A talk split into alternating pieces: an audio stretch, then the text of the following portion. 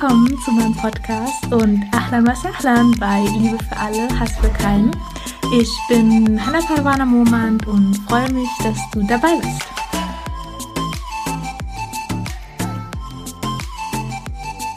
Assalamu alaikum und herzlich willkommen zu einer neuen Podcast-Folge Liebe für alle, Hass für keinen.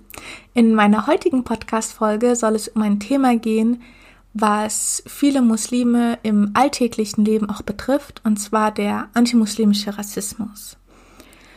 Ähm, ich würde gerne zuerst einmal ein paar Begriffe klären, weil es kommen ja zu diesem Thema verschiedenste Begriffe manchmal auf und die würde ich einfach klären wollen und dann genauer auf den antimuslimischen Rassismus eingehen, auch auf seine historischen Hintergründe und auch seine Funktion erläutern und mein letzter Punkt wird dann die Täter-Opfer-Umkehr sein und auch die Folgen davon.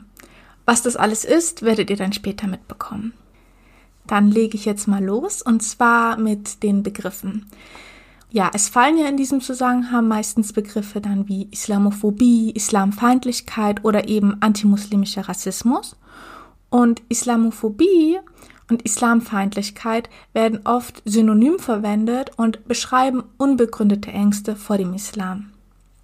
Der antimuslimische Rassismus hingegen greift auch den historischen Aspekt mit auf, auf den ich ja später eingehen werde, und sorgt dafür, dass der Begriff Rassismus nicht geleugnet werden kann. Weil ja, Rassismus steckt ja in dem Begriff antimuslimischer Rassismus drin und damit kann man diesen Rassismus nicht leugnen. Und Rassismus kritisiert dabei verschiedene Strategien und Rassismus baut ja auch auf der Konstruktion des anderen auf, von dem sich der Deutsche unterscheidet. Also das andere wird herabgestuft, indem man ihm dann negative Eigenschaften zuschreibt und dann kann man das andere dann zur Metapher des gesellschaftlichen Übels machen. Genau, und vor allem macht sich der antimuslimische Rassismus am muslimischen Flüchtling fest. Und weil der muslimische Flüchtling ja so anders ist, ähm, legitimiert der antimuslimische Rassismus dann die Ablehnung dieser Menschen.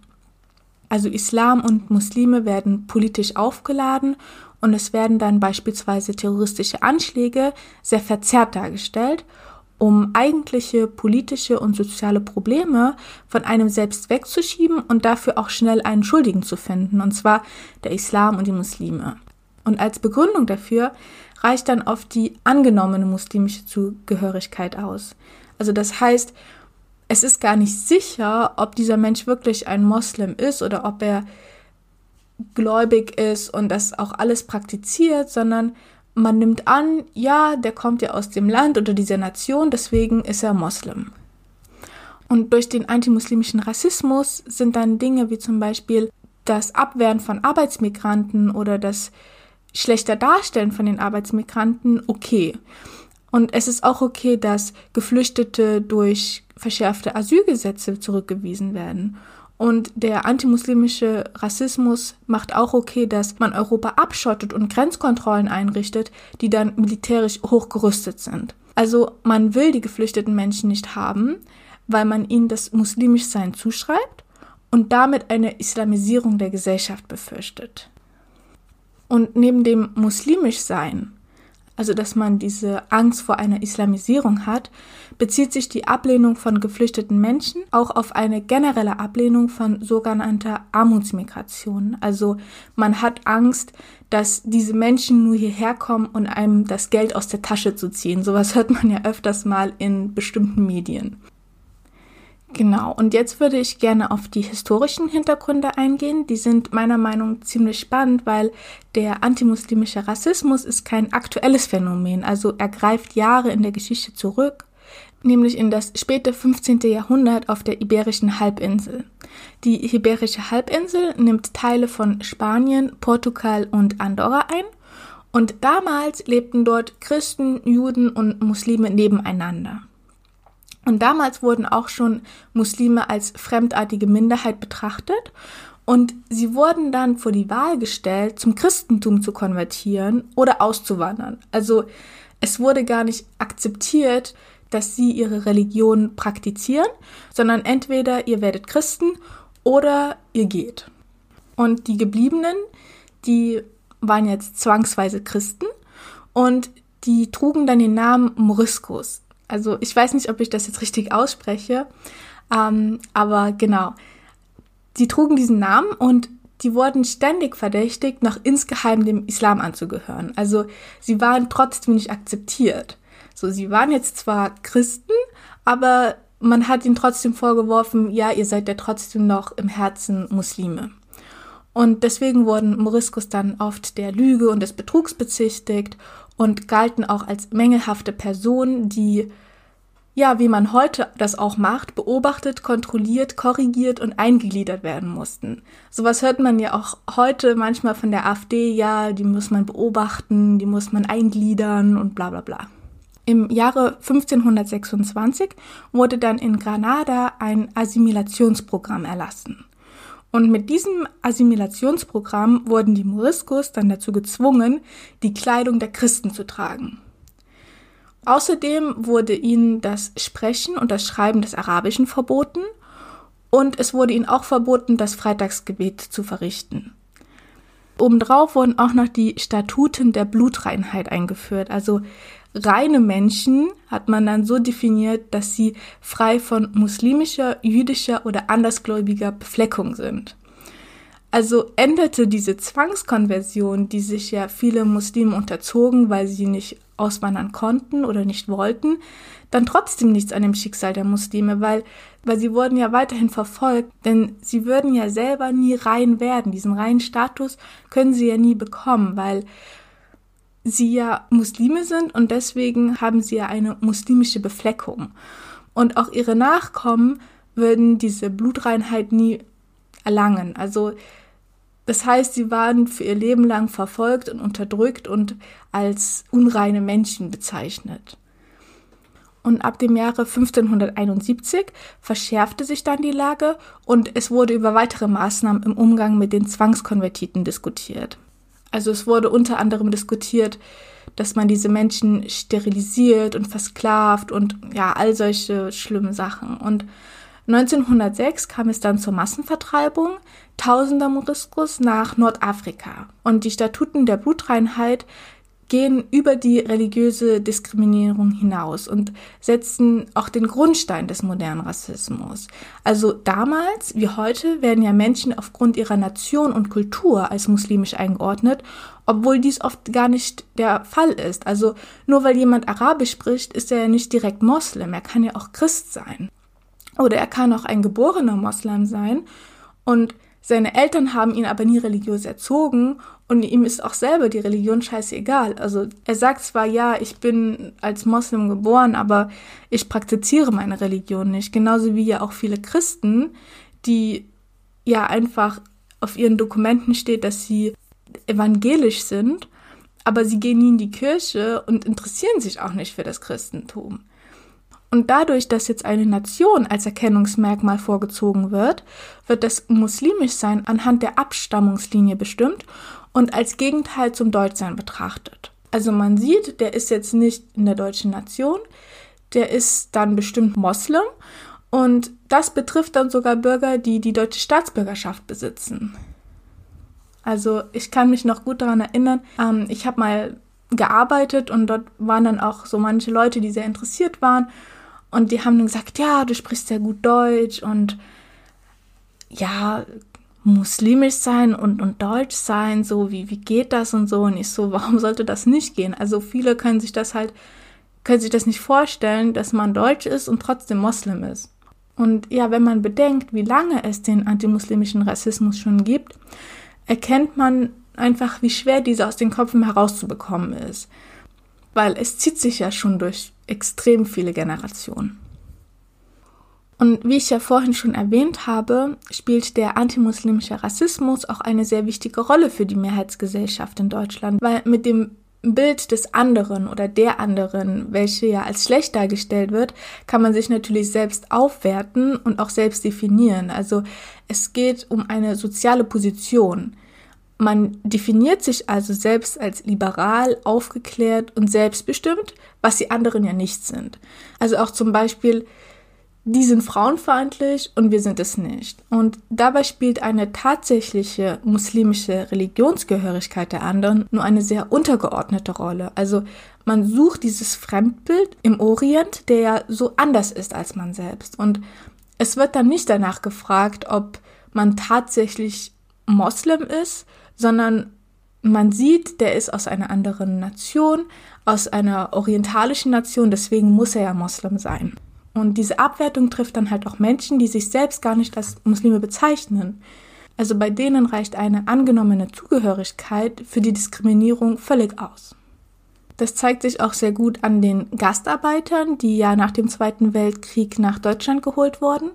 Und nach dem 11. September wurden sie nicht mehr als Arbeitsklasse bezeichnet. Also vor dem 11. September war das immer die ja die Arbeitsklasse.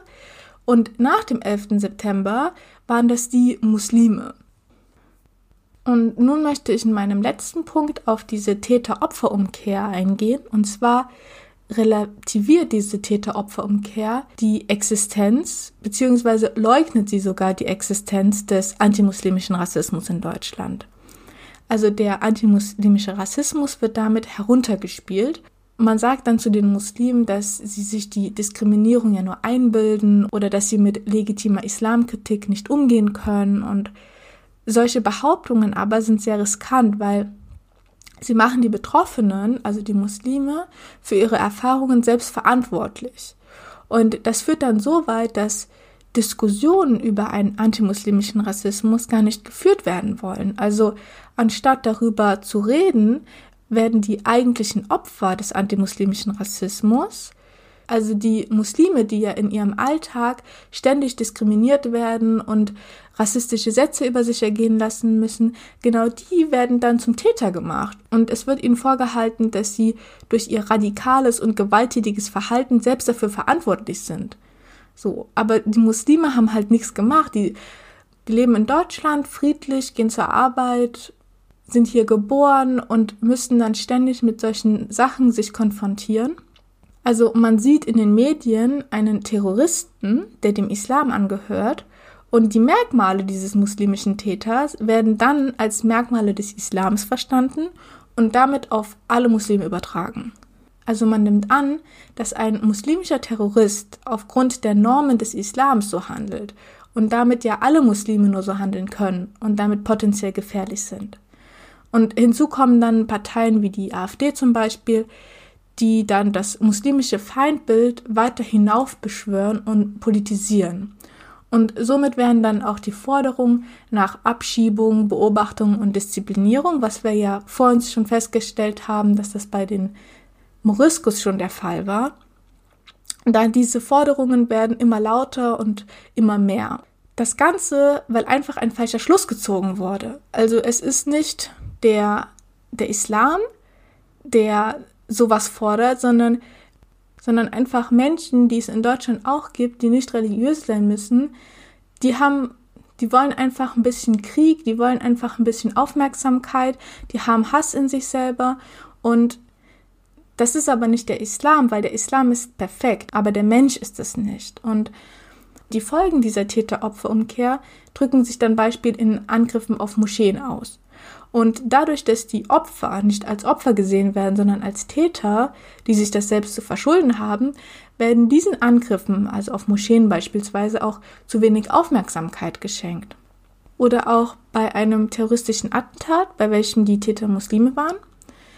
Muslime selbst ums Leben gekommen sind, dann wird um diese auch kaum getrauert. Und damit werden auch die Ängste und Sorgen der deutschen Bürger in den Vordergrund gerückt und machen damit eine Debatte über Erfahrungen von Muslimen, die halt rassistischer Gewalt ausgesetzt sind, fast unmöglich. Und dadurch, dass die deutsche Gesellschaft kein Interesse für die Erfahrungen von Muslimen mit rassistischer Gewalt zeigt, fühlen sich diese Menschen natürlich nicht akzeptiert.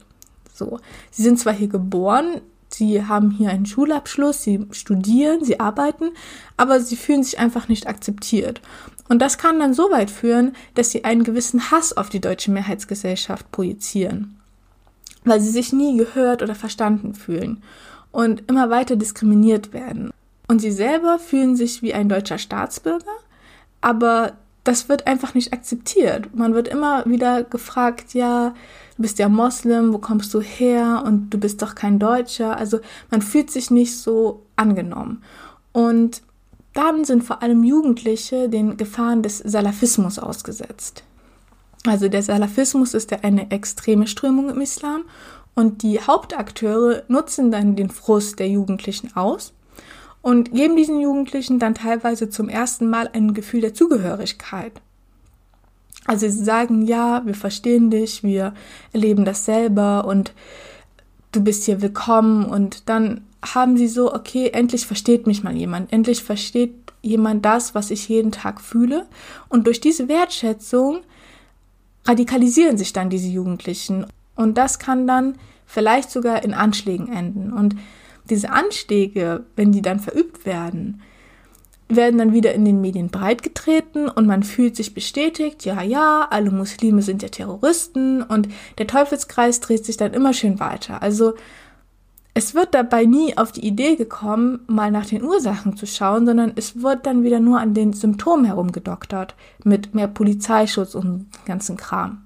Also die Menschen kommen gar nicht darauf, dass sie mit ihrem Verhalten dass sie die Muslime nicht akzeptieren oder dass die Menschen, die ein bisschen anders als sie selbst aussehen, nicht akzeptieren und nicht wertschätzen, obwohl sich diese Menschen als Teil der Gesellschaft fühlen, sie dann so weit ausgrenzen, dass sie sich ihre eigenen Gruppen suchen.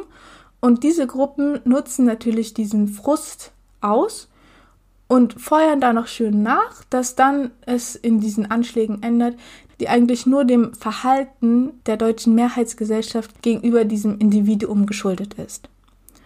Und das Thema Salafismus werde ich dann auch inshallah in meinem nächsten Podcast ansprechen. Und ja, das war's heute mit meinem Podcast. Ich hoffe, du konntest etwas für dich mitnehmen und ja, hast auch einen Einblick bekommen, wie weit das Thema antimuslimischer Rassismus zurückgeht und auch welche Folgen das alles haben kann. Und ja, dann hören wir uns inshallah das nächste Mal wieder. Ich wünsche dir noch einen wunderschönen Tag und sage Ma salam.